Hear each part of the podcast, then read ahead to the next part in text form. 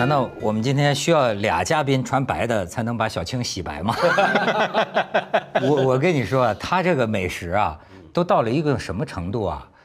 他要来录节目之前，我都胖了。不至于，就我现在就这几天就最胖的时候。就知道小青要来了，我该胖一点。对，我说这个有感应啊，就他的 这个，我完全同意。我还几乎，我刚跟小青兄说嘛，几乎因为他要搞离婚，把我老婆休掉了。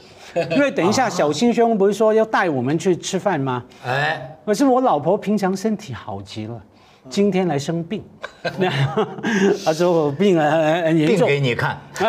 然后我菲佣要照顾我女儿，那我也回去照顾我老婆。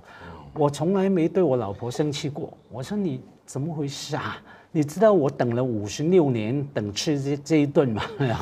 结果我当然对不起啊，还是老婆比小新那来来的重要。因为我发现小青真的是一种人生啊啊，就是要这个为了美味活一辈子。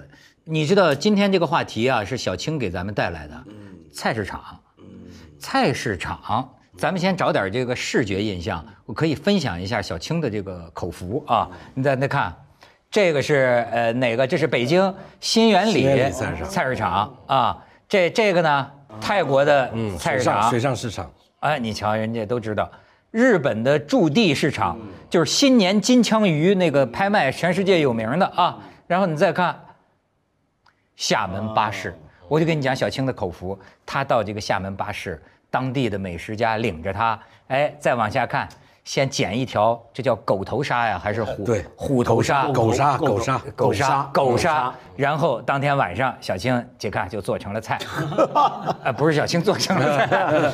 哎呀，你说他整天就过这个日子，不是这你这个只看见贼偷没没看见贼挨打，就是我们也经常会去一些，就是大家说的非常好，到了那儿大失所望的也有，你的失败率有多高？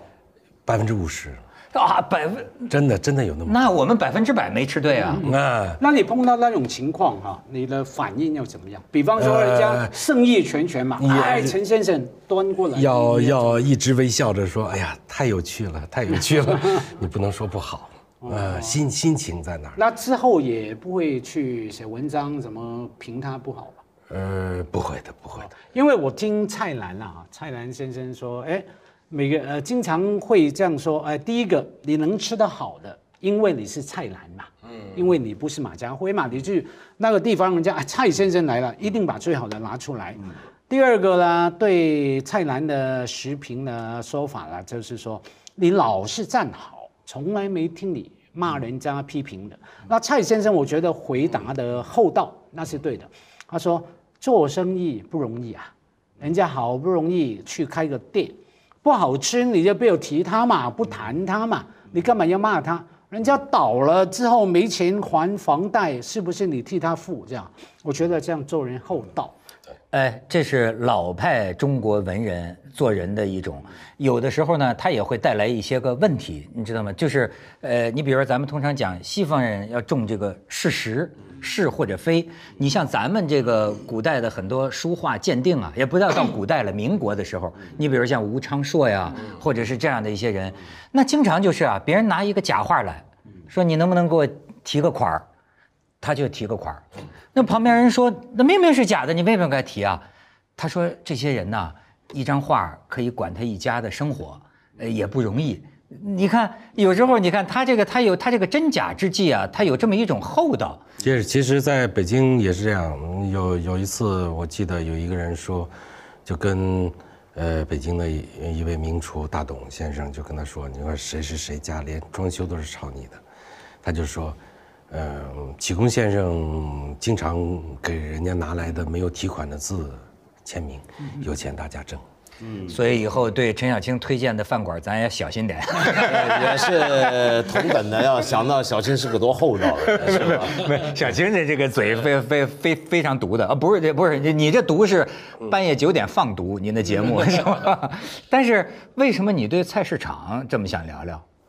呃，我我我是觉得你，嗯，我们我们现在说的旅游，嗯，好多是它需要升级。就是我们知道一个城市，一般的就会去它的名胜古迹啊，呃，去它的所谓的地标建筑啊，去看一下。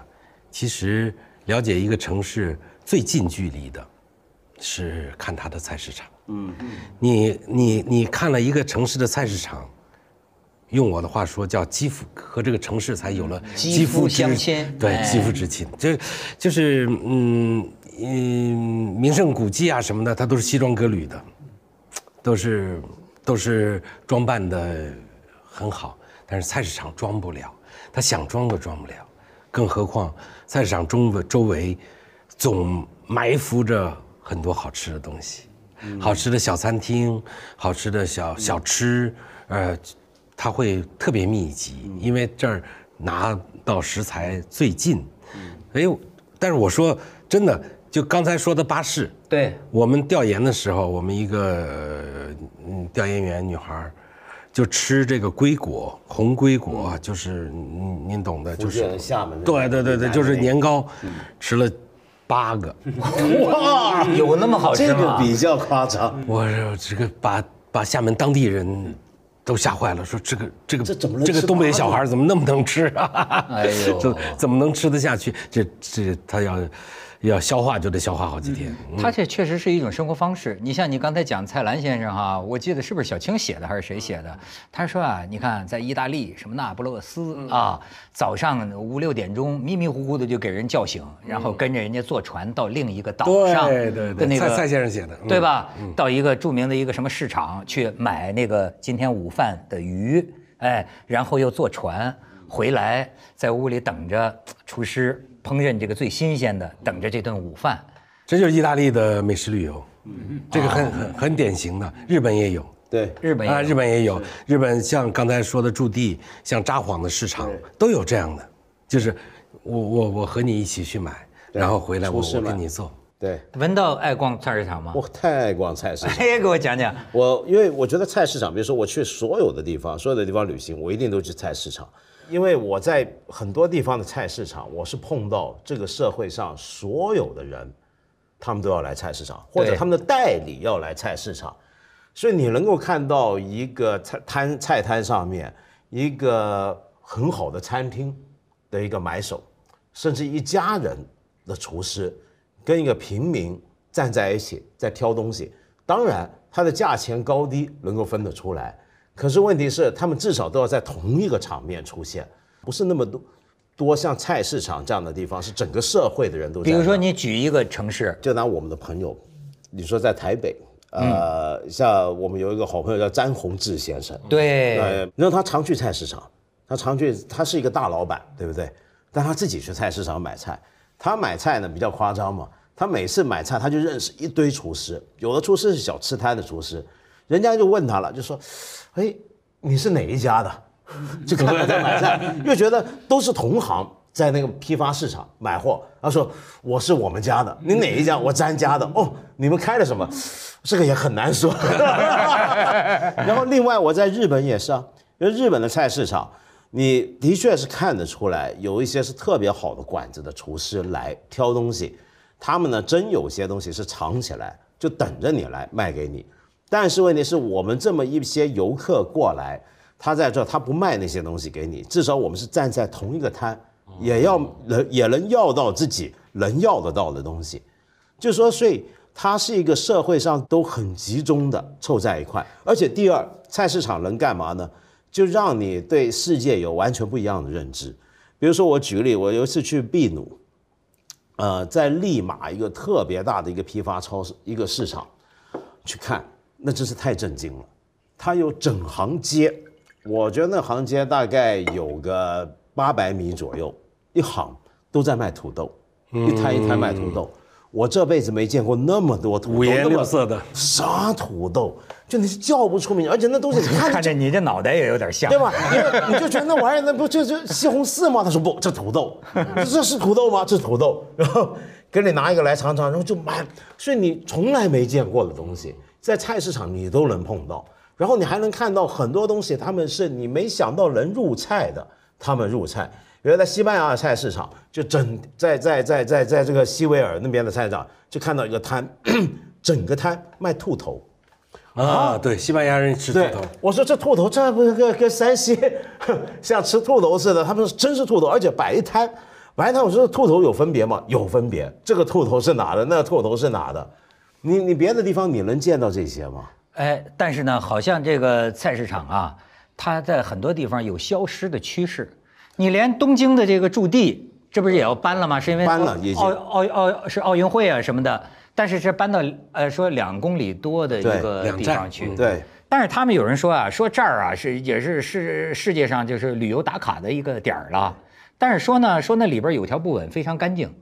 呃，这个跟你刚才说的，你比如说咱们中国有些地方的菜市场，有人就觉得是脏乱差，这你怎么理解？呃，现在基本上在往好的地方走，但是呢，就是我们的生活习惯是一点一点提高的，我们不能说一现在就要求它都窗明几净的，这个这个可能是做做起来是太太太迅猛了。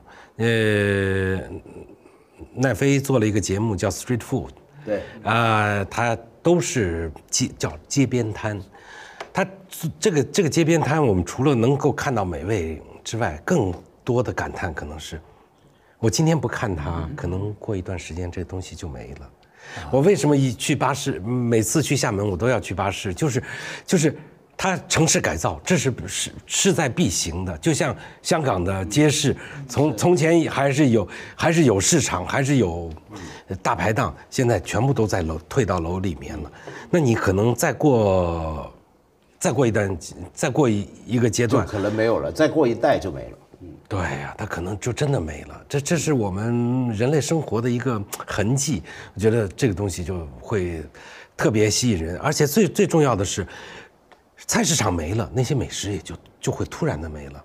我我去台北开会，那就是他说的，这詹先生也经常去的北投菜市场。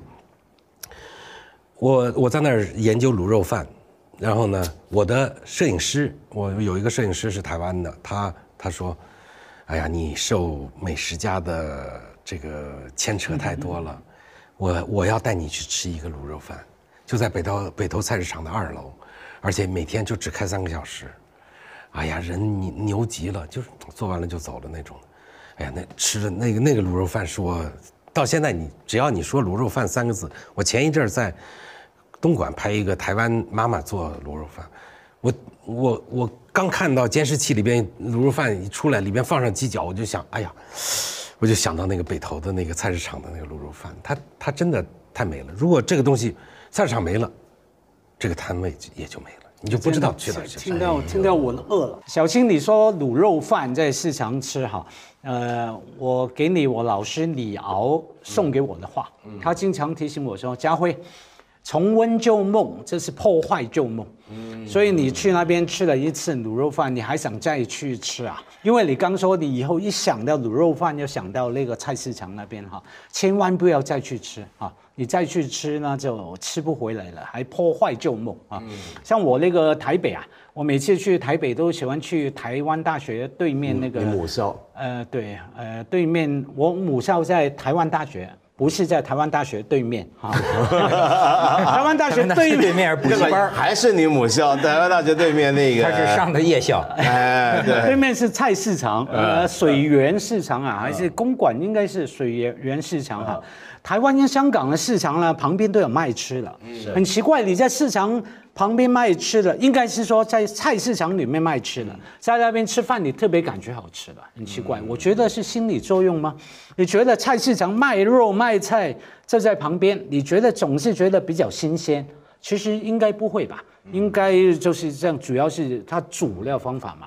然后我在那边吃过，我最怀念的什么什么鸡肉饭，嘉义火鸡肉饭。啊，火鸡肉啊，对，我以为是加肉那个是火鸡肉饭，对我大学的时候，后来大学毕业了好久之后哈，我就带着我女儿回去吃嘛，觉得重温旧梦，果然就是破坏旧梦。那个饭当然没有以前好吃，然后呢，卖饭的那个女生也变大妈了，对啊，变成大妈。来破坏旧梦啊。我们当大学生的时候啊，我们大学哎，我们当大学生的时候，她还还很漂亮的。你都成大叔了，她还不成大啊，妈？那那我不管了 就。豆腐西施啊，永永永留心中啊。不过你讲这个就是菜市场啊，呃，旁边就吃的话呀，确里面就在里呃，面，对我有一个记忆，它确实是跟餐厅吃不太一样。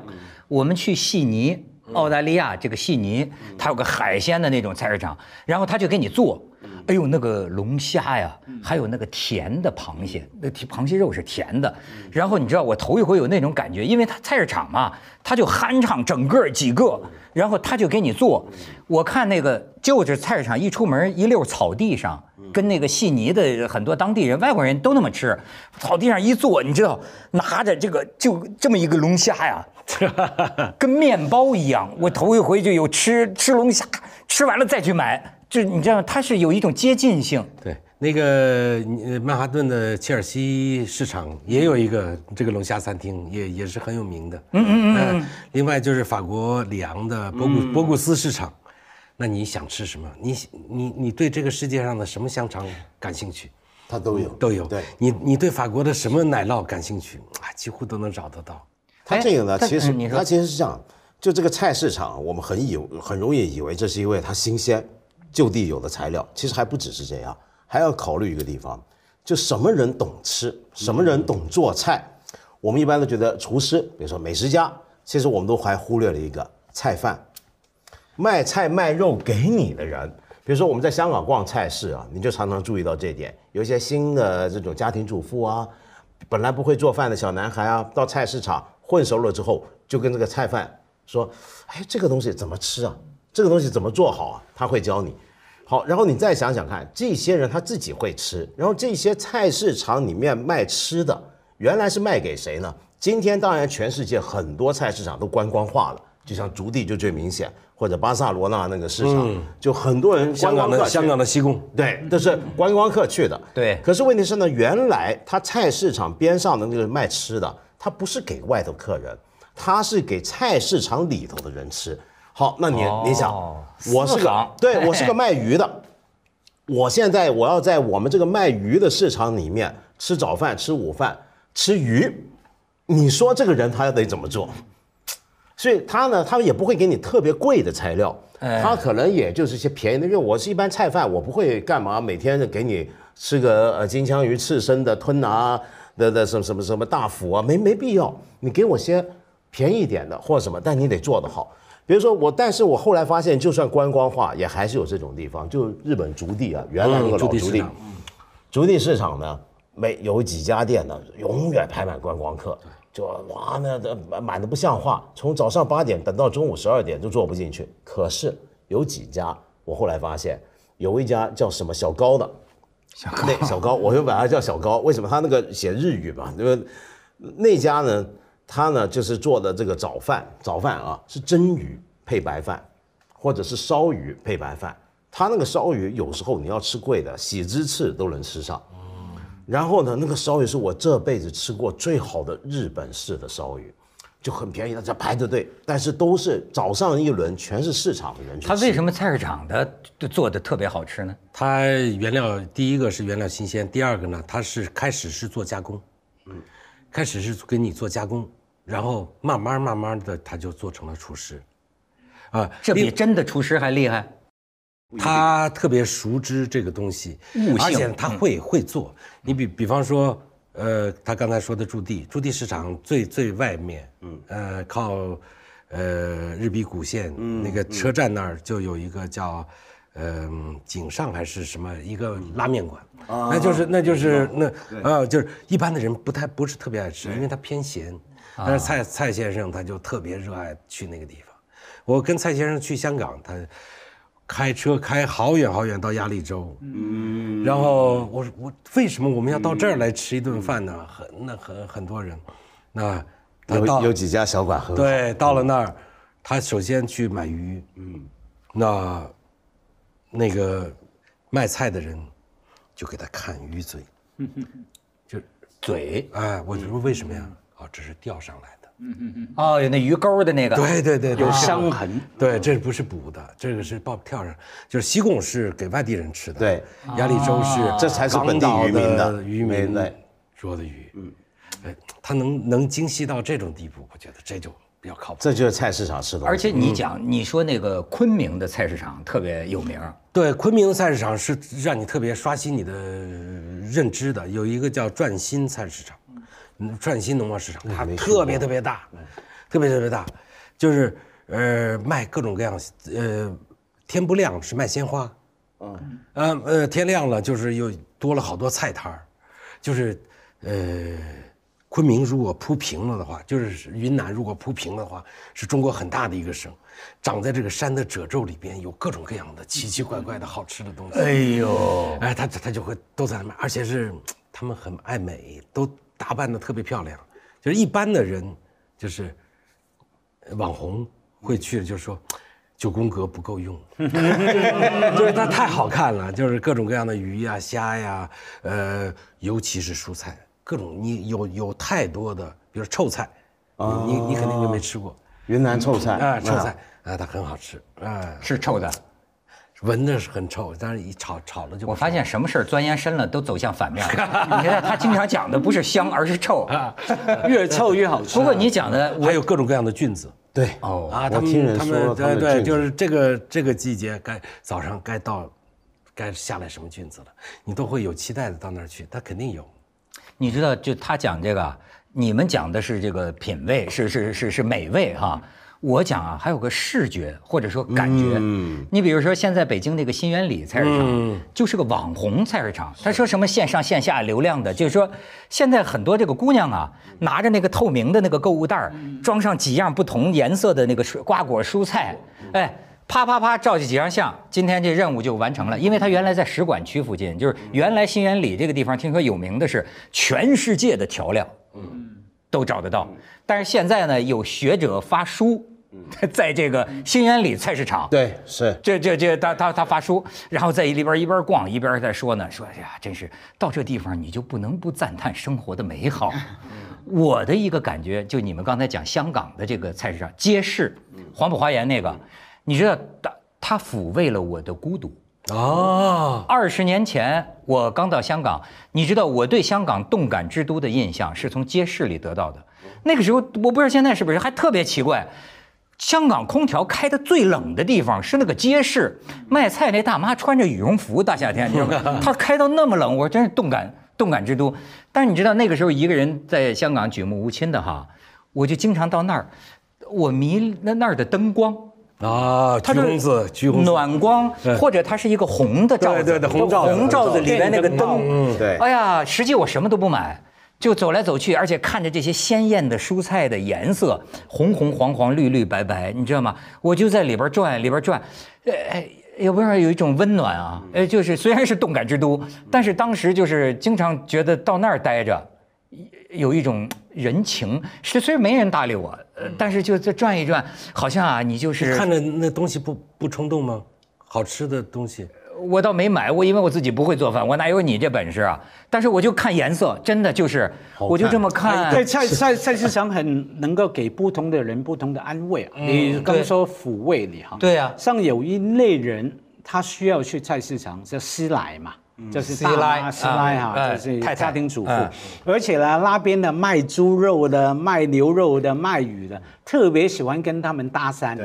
当然，你一进来第一句他不必说了，就叫你什么？靓女。女，靚女。我妈已经四十年没人叫她靓女了啊，靚女，然后她高兴，然后呢，她总是會找个地方来赞美你。哎你講今天這個頭髮弄得很漂亮，今天衣服搭得很好。嗯，跟我这棵菜一样漂亮。呃然后现在呢，除了搭讪那些大妈呢，还我去看哈，呃，搭讪什么谁呢？菲佣啊啊，像香港我住的那一区附近啊，蔡先生也常去的九龙城的区哈，有特别你进去有。很多卖肉的哈，比方说卖猪肉都有十多个呃档摊哈，有一两个档摊前面特别聚集了菲佣、印尼佣那一群人，为什么？除了说卖那个人呢，喜欢跟他们聊天呢，还有我后来给我观察发现什么，给他们开假单。其实不好的，因为菲佣，比方说我给他一个买菜的预算对对对，主妇，对，他要买买回来要报账嘛，跟我老婆报账嘛，买这个肉四十块啊，哎，那老板四十块，个前清的皇宫里 最后也是这样的。对，后来 我买什么都特贵，嗯，对啊，他那个给你是呃呃开的单，比方说你真的只买了四十块了，他开五十，我说开四十五，所以那些人全部去那所边买。以超市就不能提供这种服务。对啊，就是但是这服务不好啊。但是我就是说，你刚才这我讲的啊，真的，我想起一个学者就讲，呃，这个为什么超市和菜市场的区别是什么？它其中之一就是老头老太太社交需要。因为他只有菜市场啊，有这个早市儿、晚市儿，他都是这个这个时候去。老头老太太啊，这个呃他集中这个时间，而且他说很关键的一个区别就是，你在超市啊，你看的是货架，看的是冰柜，嗯但是你在菜市场呢，看的是人。他有导游，对，这就呃这什什么导游？就卖菜的人就是导游。对他会跟你讲这个菜的故事。就是过去的农业社会，我们的生活半径都非常小，是就是我们村村子口可能有一个叫墟场，对吧？对大家都到那儿去。很重要的是，我能见到你，你能见到我。然后我们的所有的生活物资，几乎就是在一平方公里里边全部都解决了，就是粮食、猪肉什么，所有的都都可以解决了。我们过得特别安稳的生活，就是超市把这种安稳生活其实是破坏掉了。你你想想看，在菜市场你能够做什么？我常常在香港一些比较平民化的菜市场啊，看到一些香港的老百姓出来买菜，他可能有些独居的，他买菜买不了那么大的分量。比如到超市，他是有时一包包包好了，嗯，你一个人一天也吃不完或者怎么样。他到了菜市场，他真能够就几块钱几块钱来买东西。我真的见过有菜市场那个卖菜的，就是说你要给钱啊？你想點點食法？然后就问你多少钱，你预算怎么样？跟他讲，啊，他跟你講，跟着还教你这个回去怎么搞怎么搞。他就做你，他我在想，他这一笔生意他赚多少？可能他就赚几毛，但是他就跟你这么做买卖。但菜市场就能碰到这种事兒。當然，我不是说全部菜市场都是这么這麼呃光辉无瑕，有人性光彩。因为菜市场我们还知道一个事儿，就是你如果是个新手进去买几头几个月，你是是你是准备好要被蒙的，对，准备好要被骗。但是你一逛久了，比如成老主顾了，那就是完全另一番待遇。像你刚说，哎，他问你今天想怎么吃，他按照你的预算来给你、给你、给你挑东西。啊，对，挑了组合，甚至还送你东西。你去超级市场不可能送你嘛，对不对？对？在那边你买了之后，葱对不对？哎，别吵了，两个是葱，是是是。香港买菜。必要送葱，对啊，对。什么都会一定送葱。它有是吧？它的对一定。空北方是间弹性，送送什么？香菜。香菜。你比如说你买一块冬瓜，他肯定给你一个香菜。哎，我们这一定是買葱，呃給沒給條葱你啊？咁樣你说的你说的特别有意思，就是呃，有一个人曾经测算过啊，按说超市啊也保鲜的，现在很多超市是直接从产地直接运过来。他就说，但是呢，他讲啊，他说这个家庭主妇对新鲜和价格的敏感度，嗯，你是令你惊叹的。比如说他实际测算了一下，他说你比如说说中国菜跟外国菜不一樣。你比如说这个外国人这超市很多都是标准化的嘛，一盒一盒的，一盒。但是中国菜有时候是很难拿盒装的，有时候你做一个菜，哎，就像他们说那个袁枚说的那个随园食单嘛，就是这个小青肯定熟了，就是置办一桌酒席啊，叫做这个采办之功啊，居其四。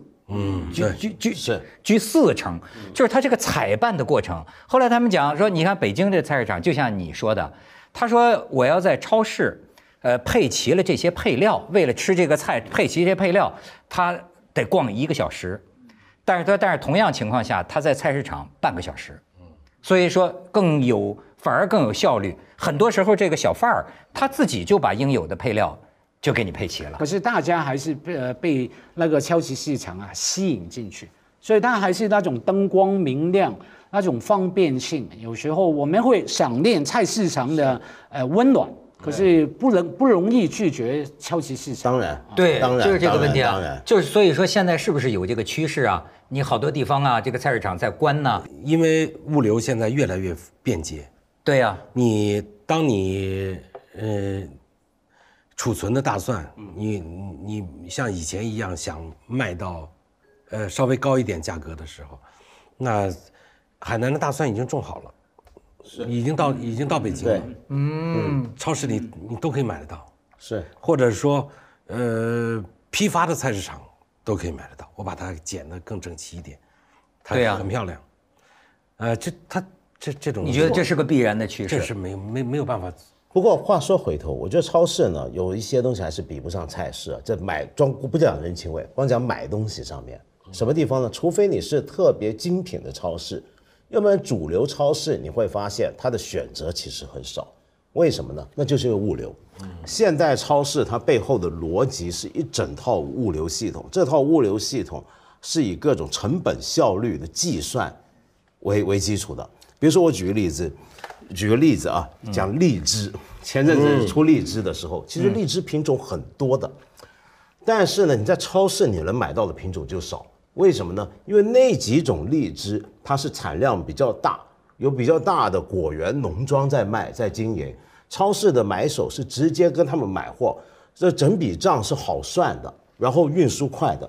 但是呢，有一些，比如说非常小的果园，甚至是山里头谁去摘回来这种超没法进入超市这个系统的，像这种东西呢，你就在菜市场才能买得到。所以同样的道理，比如说在香港吃鱼，为什么鸭荔洲有时候中环街市也是啊，买到一些鱼就会比较好呢？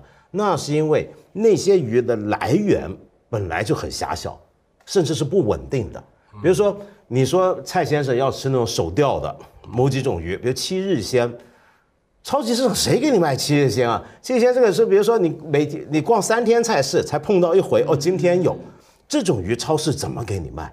比如超市一买，我要供应全港九、全香港九龙那么多几百家超市，我我怎么给你买这个货？没办法，靠量来取胜靠量。所以你说这个话，我就想起一句香港话，叫“食过翻陈味”，我讲的对吗？吃过翻寻味，对，就吃过又回来，但是你看这个词儿我很喜欢，叫寻味。嗯，它寻味，哎，你想，它只有在菜市场啊，你想，你想犄角旮旯，任何大山的一个皱褶里，但你能寻到这个老饕，他能寻到一种。是这个你才有意外。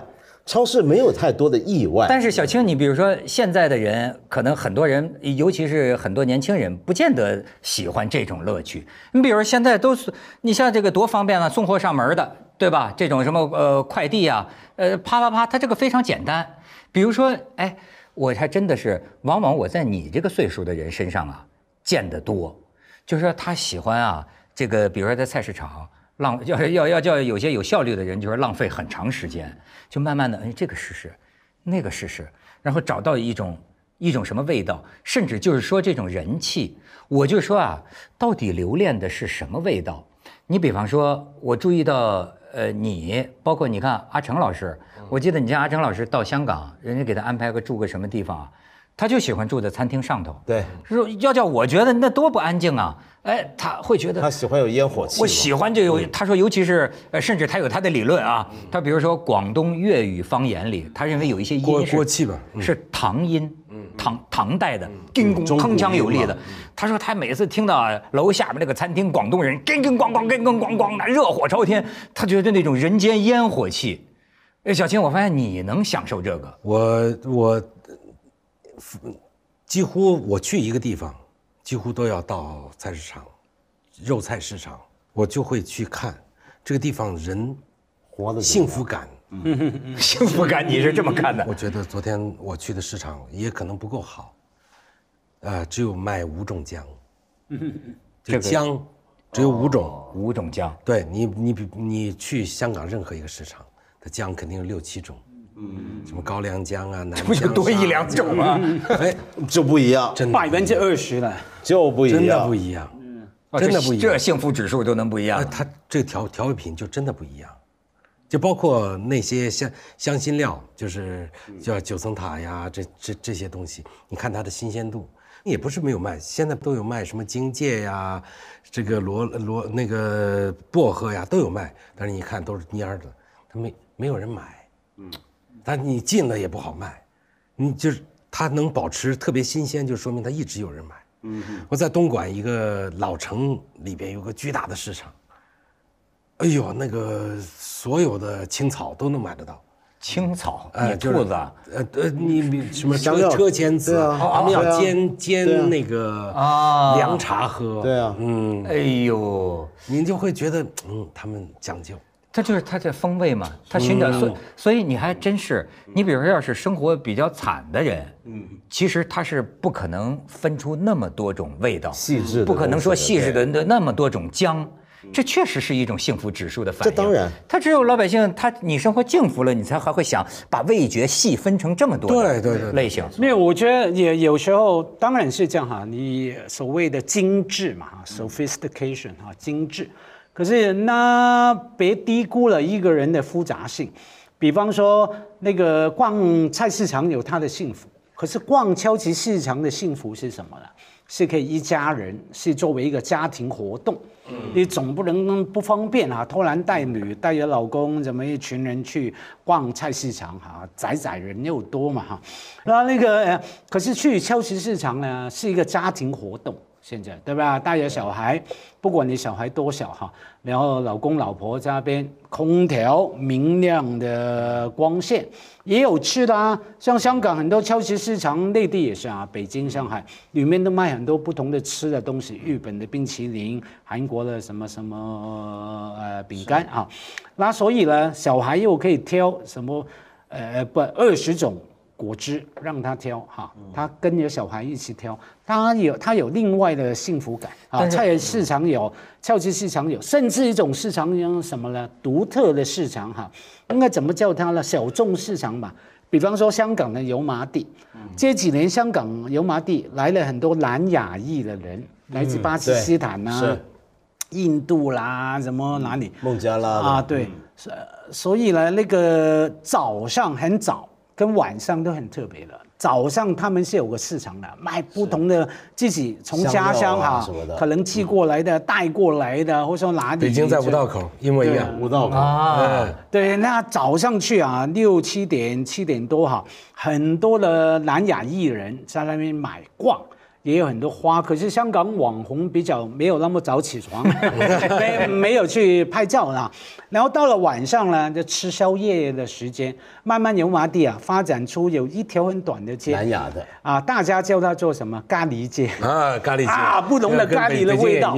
对啊，巴基斯坦的咖喱味，这样的咖喱味。所以，假如一个人有充裕的时间，也有兴趣哈，也一个人跑去菜市场左挑右挑八种姜让他选哈，也带着家人去超级市场，也去了那种小众市场，嗯，那才真的幸福。他刚才说的那个新源里市场，实际上就是他原来就是个小众市场，现在被炒成网红了。啊。啊，就是，而且呢，就是如果一个厨师他去三元呃新源里市场，他是一个不够勤奋的厨师，就是他几乎在那儿都可以解决了。最好的厨师要要最棒的食材的，肯定是要要去京深，就是就是去那个就是一级批发市场，而不是这个二级菜市场。对，要到批发市场啊，然后就是我我我一个小兄弟是锦州人，他做日餐在北京做的非常非常好。他是原来在神户，是那个就是神户的驻地砍鱼，啊 他说他做的非常好。我我我有一有一次我采访他，我就说你为什么做的这么好？他说：“哎呀，我就是这样嘛。”然后他太太和一个哈尔滨人说：“谁能做到每天六点钟都去精深市场，中午才能回来？” 哎呦，你说真是这个寻，所以你看这个这个寻味，我现在觉得这是个很有意思的概念，就是有些人呢，他这个寻都寻到了变态的程度。你比如说像这个这个小青，你知道他有意思的是什么？呃，所谓寻味，指的啊就不是一般好的味，而是特别的味，甚至有些时候，你比如说小青寻的味，照我们来说，可能甚至是苦味。甚至是臭味，甚至我把这个味的概念呢再提升一步啊，你觉得人的味觉有意思吧？文道，就比如说香和甜，嗯，我们都知道，但是呢，有的时候你怎么说？比方说我在台湾有一个做茶的朋友，他那个理论到今天我都不知道该不该相信，但很显然这是一个要寻寻某种味的人，他跟你讲。他说其实茶叶啊，这个干净就好，就就是卫生。但台湾人比较讲究这个啊，他卫生就好。他说你像现在你们都喝普洱啊或者炒什么，他说我觉得每一种茶叶都有它的风味。嗯哼，那么完全同意。他讲这个理论，后来我又在一个红酒专家那里听到，我觉得这都是升华到哲学层面了。那照咱们这来说，就是好好喝不好喝都是另一码事儿了。他说，你想，这是那一年的沙土，那一年下了几场雨，甚至是那一年的风，那一年的空气酝酿出这个植物当中，它都吸收了。所以你品味到的是那一年的天与地。对，独特的东西。没错，完全同意。难难难难喝也是也叫更重要的是，当然，更重要那一年的给你的东西就是这个。嗯，更重要的是，我们现在建立的很多的鄙视链是商业赋予你的。是的，比如说你是什么什么评级几星的，什么什么几钻的，这是商业赋予你的。大家去照这个一般的叫不会错。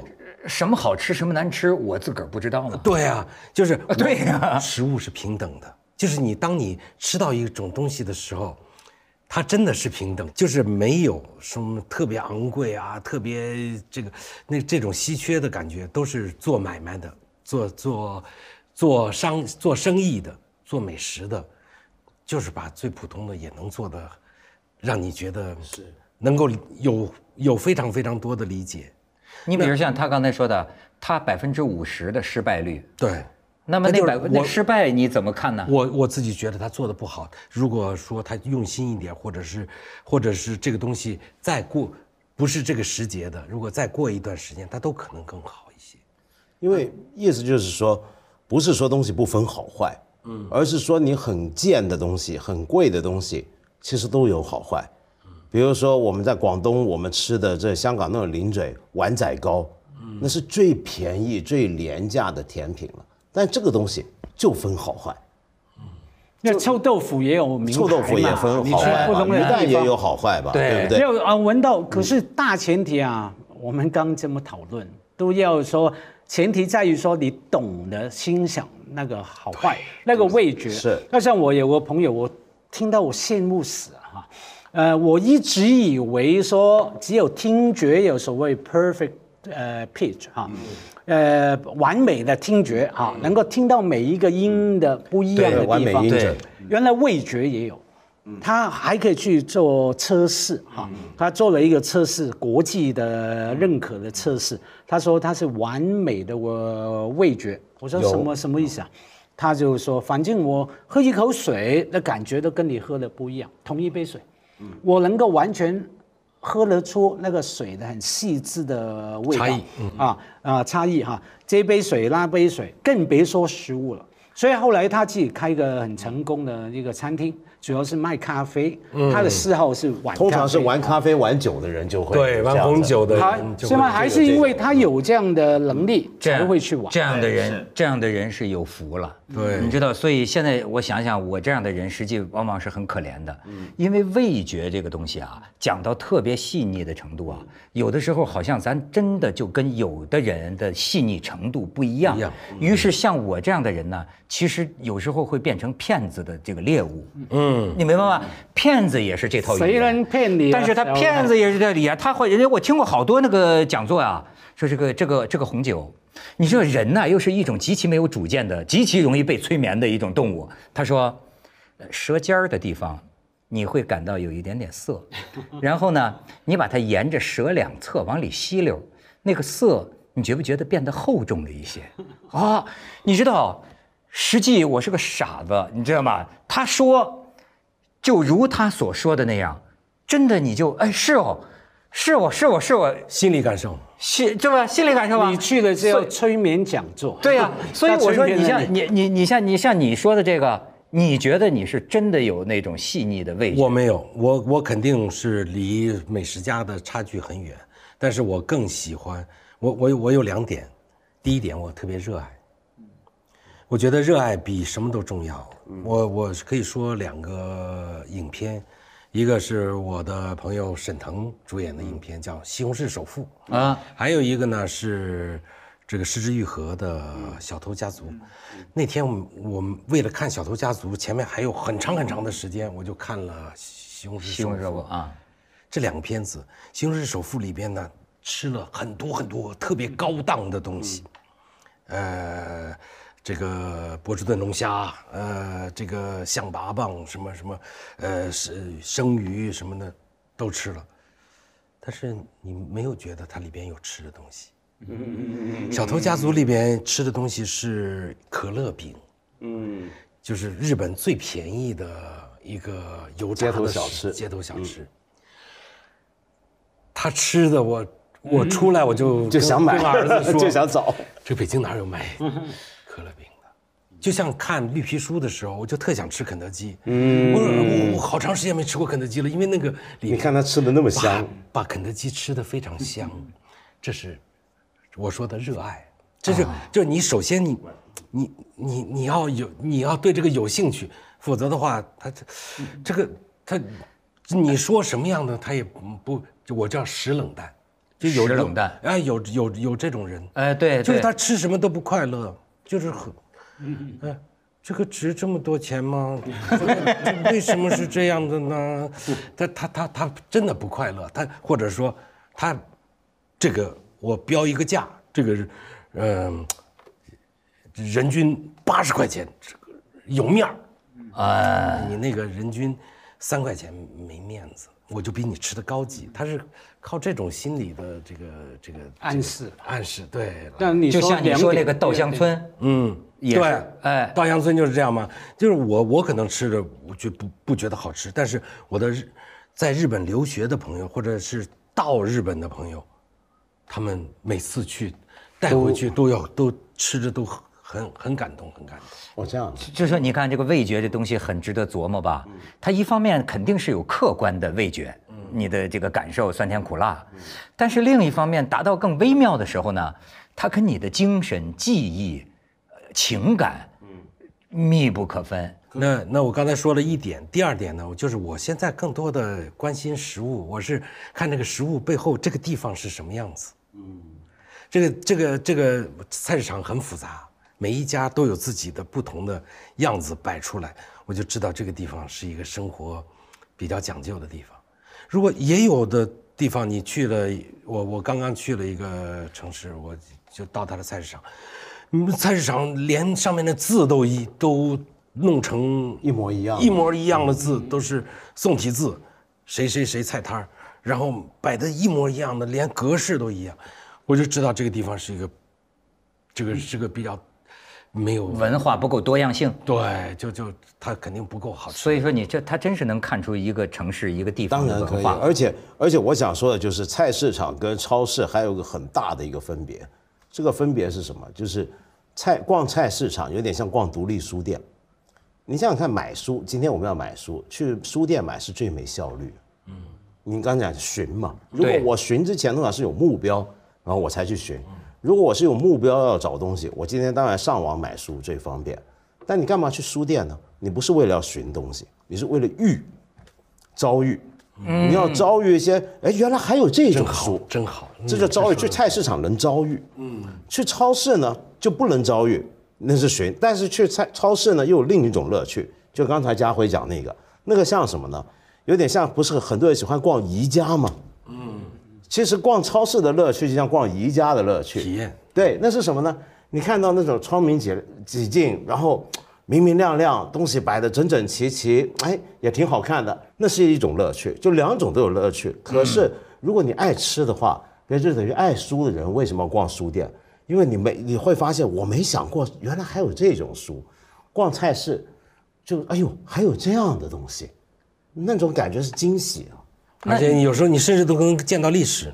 怎么说？就比如说云南做撒撇，那么有一种叫苦撒，就是用牛的盲肠旁边的那块那节肠子做的苦的调味料，这个没吃过。啊，这个相当刺激，苦很苦的，但是，呃，吃完了很回甘，就是唾液分泌会会会特别正常。那你逛了市场逛半天，现在都是苦撒粉，那嗯过来一个老板娘跟你说，你是要这个吧？拎出来一截肠子，哇！真的，这就是他说的遭遇，真的，真真的，而且是艳遇。啊，这个就是很很多地方已经不卖了。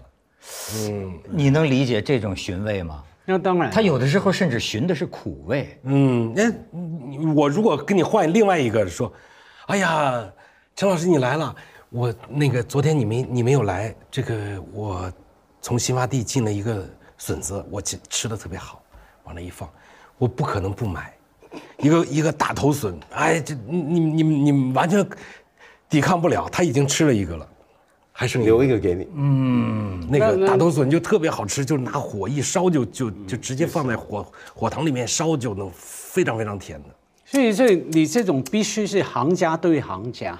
比方说我们去了，他当然不可能从那个 那个我左找右找，他都不可能拿出来。他拿出来我也不懂欣赏，所以我好奇的，你说很有很有热情哈，那有什么理由让你有这种热情？因为好多人都说，哎，自从经过哪一个什么样的遭遇啊，什么样的经验啊，开始对吃啊有有深深的喜好哈。有没有什么嗯小时候总会哎这是个好问题。对，我我我我我小时候很那个的，我小时候有一次我妈妈带我坐火车，因为带的行李多，就让我看行李，然后反复跟我说，你啊、不要，谁给你好吃的，你也不要跟人走。嗯嗯就是你你你还记得哪个那个小朋友吗？我说记得，他后来没了吧？就是被人拿着好吃的给骗走了。啊，他去，我大概好长时间回来了，结果我们去换站台上车，我就哭了。我妈妈就觉得就说特别对不起你、啊，等了太长时间了啊对啊，太长时间，这孩子心灵受不了。其实他不知道我哭什么。我说那个拿好吃的那个人为什么一直都没有出现？太好吃那个坏人，那个坏人怎么一直没坏人老不来？那就是天生的，就他就好好这口，对吧？坏人来了，给口吃的，给口吃的就能跟着走。但是我又觉得这个小青老师啊，他还不是我见的那种就所谓贵族美食家哦，那种跟你讲起来品尝一种美食，那简直能给你讲出一首钢琴曲的感受来，这感觉你。就跟那个就是琴弦，就是他，我觉得他们的舌头像琴弦。按如果他们的描述可以相信的话，对吧？那某某个东西，比如说很弹，哎，但是呢又滑而不腻，你知道有点像中医把脉。你知道，我我一直觉得啊，就说你比如中医为什么就是怎么说呢，很很难学，很需要经验，因为呢说说您这脉滑涩。哎，这种东西，对我们最多只能数跳动。对 对，没错，几下算滑，几下算色，对对吧？哎，他们的那个舌头啊，能像能像这个能够接接受的人也并不多。我是做大众传播的，我要告诉人家，普通人能够感受的，嗯，美食能够让大家感感觉到诱人，嗯，就就是无非就是口感、质地、味道、颜色，就就这么几样。但包括怪味儿嘛，口感对怪味就是口感的一、一种。没有，我刚问你，因为我有时候在想，其实我对吃啊，对不起小青老师啊，假如一个一条线，你在这个极端高阶，我是这样麻木的，我是冷感啊，石兰。你刚说什么？石冷淡石啊，石冷淡啊，石冷淡又读好好好一点哈。我后来想，偶尔会想说，理由是什么？可能真的跟童年经验有关系。我小时候嘛，家里也没有很有钱，我那个年代哈，那家里好不容易，我父亲会买一个芒果回来，然后呢，一个芒果，然后全家七个人分来吃，真的又拿个刀啊，把这个切了一片在这里，下面一片，然后在这旁边的弄出来，反正要把它切成先粒状，呃，对，七份，嗯，而不，而且不是对等的份哈，是我姐姐吃比较多，我妹妹比较多，我儿子吃的比较小的。我家是重女轻男的，你当然也可以倒过来说，哎养儿富养对啊，也女都一样让你刻苦哈。嗯，反正可是我很奇怪，很爱吃那个芒果，我说起来都流口水了，觉得好好吃。那这个按道理来说，我应该爱吃啊，也期待坏人啊，期待有更多的拿着芒果的坏人那后来怎么样啊？有一次我忘记有什么理由啊，我省着一些钱，省了一个一个零用钱，然后呢自己买了一个芒果，我真的爱吃，自己去买了一个芒果，自己放在厨房的角落，然后晚上呢自己偷偷拿出来吃。一个人享受吃芒果，一个人都是我的很那种感觉，那种口感，而不是一个芒果的吃一小片哈、吃把它吃了，结果被我爸发现了哈、我爸晚上出来，而在厨房看到我一个人吃芒果，那结果当然他也没有骂我，嗯，就是觉得啊这个人啊怎么那么自私啊，自己存了钱买芒果，躲在厨房吃，不跟姐妹什么分享吃，然后呢这个事情呢不断讲啊讲啊讲。啊，在我成长过程里面，我看讲了呃三千遍吧啊呃都讲，啊让我可能对吃啊。有深深的，我觉得啊、对罪疚可以用罪疚、内疚、哎愧疚，很大的负担，觉得我不应该不配去吃好吃的东西，一吃我就累肿。所以我就说我跟你心有灵犀嘛。好石家庄 石石家庄，我我我觉得这个就是真的跟心理很有关系。我们小时候，有北方吃不着香蕉啊，那就吃吃肉，你一个一个礼拜吃呃也不一定能吃到一回。就是说，拿来一根香蕉，那都是发了黑的那个那个那个那个香蕉啊。我那个时候就发就是我拿到一个这个香蕉啊，我喜欢什么呢？呃，爸爸妈妈家里人回来之前呢，我钻到床底下，钻到床底下，在床底下那个黑黑里，然后爸爸妈妈回来了，然后看见他们的脚走来走去在说话，我就那个时候吃这个香蕉，哎呦，就是那个藏起来吃的坏那个快那个感甜呐，哎呦，就是我就觉得后来一直到今天，我都喜欢有什么好事儿啊，就是躲床底下吃没事儿偷着乐，没事儿偷着乐，就是有点像你这个，就觉得，哎呀，后来我在那个他内疚，你是乐，不是我后来我在那个动物世界上，我看见那个非洲有一种那个动物叫什么猎狗啊，叫什么？还是弄着点块肉啊，先藏起来，然后看周围没人，然后没人的时候，这慢慢享用，就是哎，这是是短缺，短缺心理学，对对吧？真的就是那个时候感觉啊，那个好吃的呀，我的天！所以我觉得小青的这个这个童年的历史啊，就是没得吃，嗯，就是因为如果我连你这个机会都没有，那芒果，我我父母给过我唯一的一次零花钱，五分钱，这一辈子一次，嗯，所以就是我根本就不可能有这样的机会。可怜的小孩，是是不是觉得就是享享受？真像他说的，就是享受，好像有一种犯罪感。嗯，就是就是觉得这个是怎么说呢？不该你的，或者随时要被人呃分走啊，那种感觉。哎，你要说最好吃的味觉，对我来说，跟所以我还想问这个这个这陈老师一个问题呢。你比如说啊，你像那个罗朗跟咱们聊，他就说这个呃，你准备一桌家宴，来了之后要准备一点小吃，要不大家等的饿。可是对我来说，哎，你觉得饿是不是美味的必要条件？我因为我要想吃一个什么东西啊，我就把我饿一几顿，我觉得才最好吃。呃，我要不饿了呀，什么东西我都不觉得太过分这个就是东方和西方的很大的差异，怎么说？就是他西方人饿的机会没有我们那么多，这是真的。对。就是我跟一个心理学家，就是陈立老师，陈立老师，他有两个观点，他一个观点他说，小时候在尤其在口腔期受过虐待的人，这个长大了搞不好都成了美食家，就是没有得到充分的满足，他就他会他会成为美食家。或是说主持人，啊，对对对对对，那或者说美食纪录片导演，但还有还有一个观点，他认为就是呃中国人分享美味的呃方式很多，比如说尝它的味，牙感，嗯。嗯，牙齿的感觉，就是有弹不弹牙，啊，对，糯。糯糯这个这个好多东西都是国外都没找不到这种，就是啫喱的这种感觉，呃，入口即化，就是它有很多，就体会的会非常非常的仔细。为什么呢？呃，因为我们没有那么多的那个，呃，就是或者说我们本身可能就口感。他说有一个东西是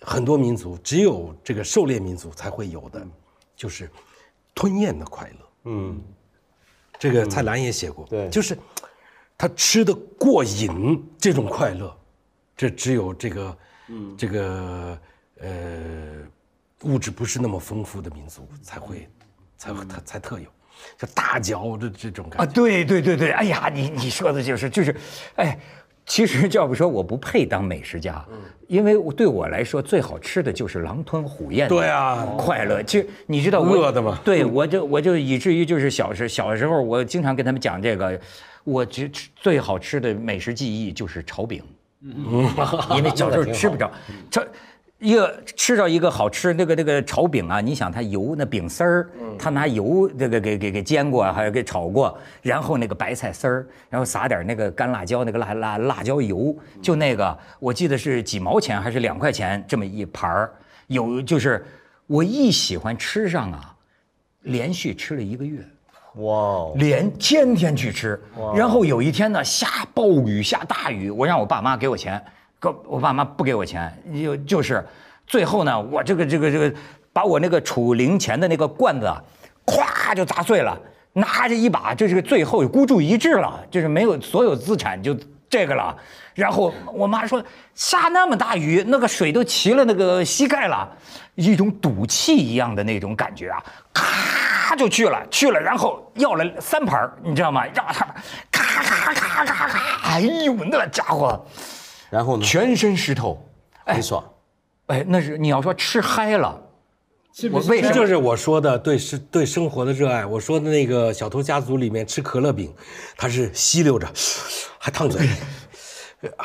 不一样，不一样，那是饿，他是发疯了，怎么可能？没这没没有没有，他真靠真的就靠这个。所以你想饮食有时候是不是影响心理？你看我说吃香蕉和吃烧饼，有时候我发现形成我性格的两极，一个是一个呢就是特别自闭。就是过活得跟贼似的，什么事儿都不想告诉人家，什么事儿都不想让人知道，你知道吗？偷偷的，呃，这个这个这这个吃点什么啊？呃，这是一个性格的一极。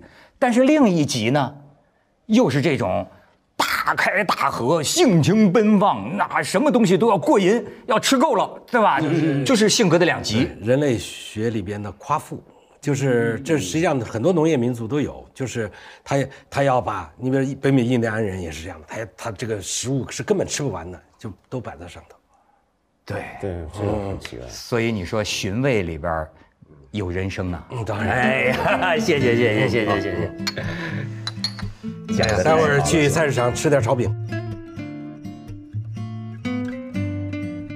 你比如像吴昌硕呀，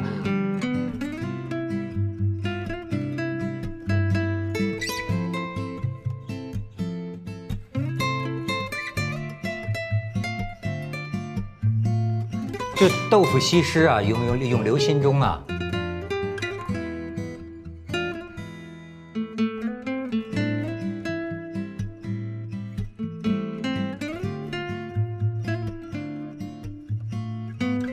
就像他们说那个袁枚说的那个随缘食丹嘛。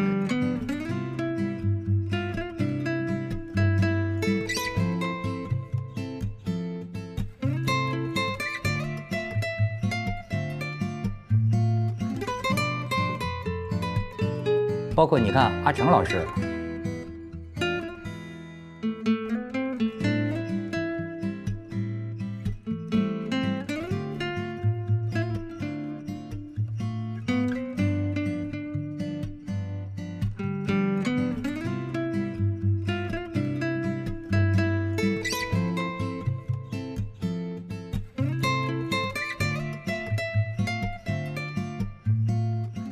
世界很酷。